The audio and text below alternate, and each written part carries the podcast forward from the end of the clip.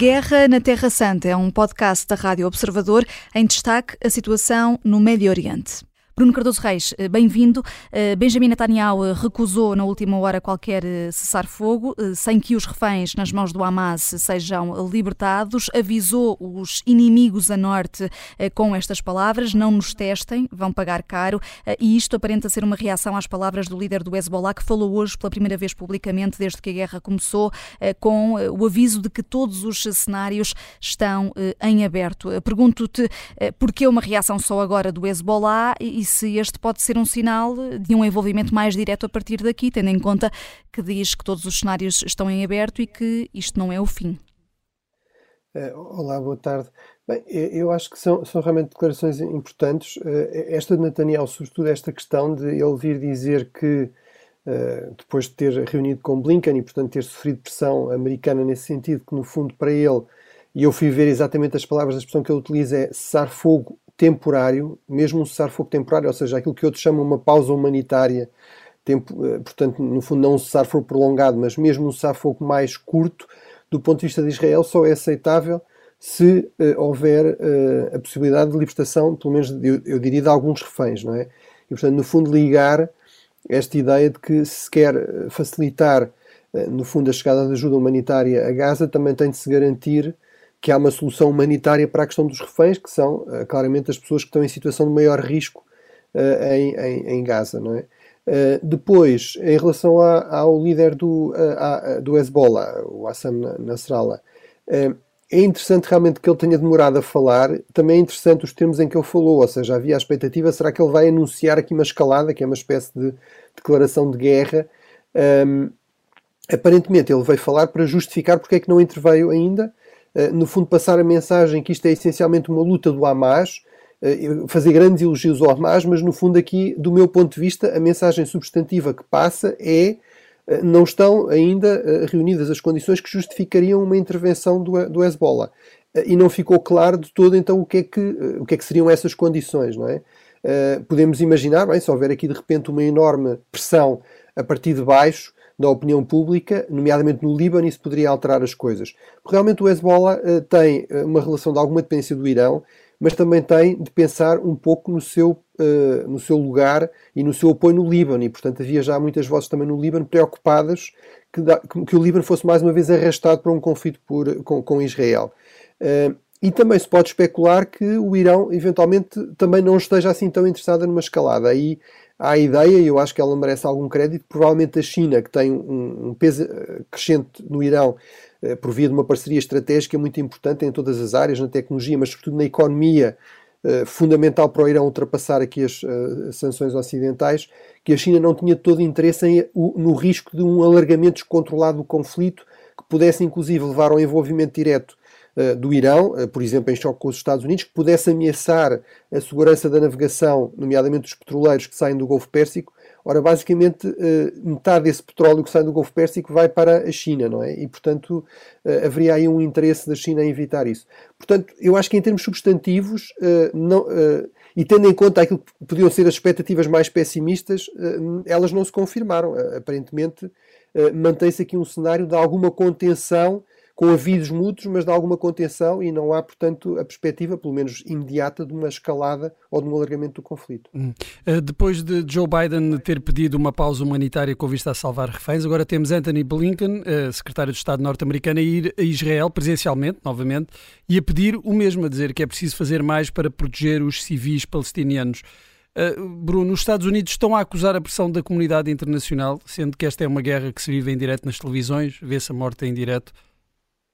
Sim, da comunidade internacional, da própria opinião pública americana, que, enfim, é, é sempre muito pluralista e, portanto, há, há também uh, críticos, inclusive no próprio Partido Democrático, de, daquilo que consideram que é o risco de uma colagem excessiva, de um apoio excessivo a Israel. Uh, acho que é também uma questão de convicção, ou seja, estamos a falar do Partido Democrático, que sempre teve uma tradição de se empenhar uh, na existência de dois Estados, no processo de paz, que foi bastante crítico no passado do governo Netanyahu. Netanyahu nunca foi ainda à Casa Branca, com, com Biden uh, como presidente, uh, e, portanto, uh, parece-me que isso corresponde, no fundo, a alguma continuação até da política americana. Agora, é verdade que há aqui um intensificado esforços, uma maior visibilidade destes esforços, uma presença diplomática frequente, recorrente dos Estados Unidos. Biden é, é Blinken é uma figura muito importante porque é muito próximo de Biden, ou seja, toda a gente sabe que não só formalmente ele é o chefe da diplomacia americana, mas informalmente, na prática, ele é realmente uma pessoa muito próxima do presidente. Eh, foi conselheiro diplomático dele desde os tempos dele de senador, portanto, tem várias décadas de trabalho em, em conjunto eh, e, portanto, é visto como alguém que representa realmente, quando ele fala, está a falar realmente em nome do presidente. Aquilo, as opiniões que ele expressa são, são opiniões que pesam uh, junto do decisor máximo dos Estados Unidos e, portanto, isso dá-lhe aqui alguma eh, algum peso adicional e, e, do meu ponto de vista, ele está também muito preocupado com aumentar a ajuda humanitária e, e aí uh, os Estados Unidos têm conseguido algum sucesso. Passou-se de poucas dezenas de caminhões para já mais de 100 e é possível que isso continue a aumentar, até como uma forma de compensar em termos de imagem pública uh, o facto de Israel estar a intensificar o seu esforço militar na zona norte. Em relação à pausa humanitária, eh, estou mais cético, vamos ver se há assistências de Israel, se há alguma perspectiva de libertação de alguns reféns. E eu acho também que é muito importante, no fundo, porque ele não vai apenas a Israel, vai também, por exemplo, à Jordânia, vai, vai ao Egito. Eh, esta ideia de que, no fundo, eh, não está, os Estados Unidos não estão apenas a olhar para Israel, estão a olhar para, também para a Palestina, estão a olhar para os países árabes moderados da, da vizinhança de Israel e que estão empenhados em que, no fundo, este conflito não leve aqui uma escalada perigosa, desde logo, eh, que já falámos anteriormente do conflito, mas que eh, inclusive não descarrile a possibilidade da continuação de negociações, de um processo político, de diálogo, desde logo entre os Estados Árabes moderados e, uh, e Israel, mas também entre a autoridade palestiniana e, e, os, e os governos israelitas. Bruno, estamos a chegar ao fim do nosso tempo, mas não posso deixar uh, de te perguntar um, ehm, sobre as declarações de Marcelo Rebelo de Sousa, que disse ao representante palestiniano uh, que a Palestina não devia ter começado esta guerra. Desta vez foi alguém do vosso lado que começou, não o deviam ter feito. Isto são frases de Marcelo Rebelo de Sousa, uh, com o chefe da missão diplomática da Palestina. é um discurso arriscado no atual contexto. de alguma forma percebe-se que Uh, Marcelo, se calhar, tem uma opinião diferente daquela que tem o governo e também daquela que tem António Guterres. Bem, uh, quer dizer, eu acho que é um facto que desta vez este, este conflito começou realmente com um ataque uh, de um grupo terrorista palestiniano, o Hamas. É verdade que é muito importante distinguir o Hamas do conjunto dos palestinianos. É verdade que nós temos até sondagens do Arab Barometer em Gaza que nos dizem que a grande maioria da população de Gaza não confia no Hamas, não se revê no Hamas. Eh, o Hamas tomou o poder pela força, embora tenha ganho umas eleições, foi naquele registro típico dos islamistas, que é, como dizia um amigo meu egípcio, é um, um, um, voto, um homem um voto uma vez, não é? Portanto, eles conquistam o poder e depois criam uma ditadura, acabam uh, violentamente com a oposição. Uh, mas a verdade é que eu, eu a mim parece-me que Marcelo uh, devia ter mais cuidado com estes improvisos no contexto atual. Ou seja, este é um daqueles casos em que o improviso se prepara muito bem e com muito cuidado.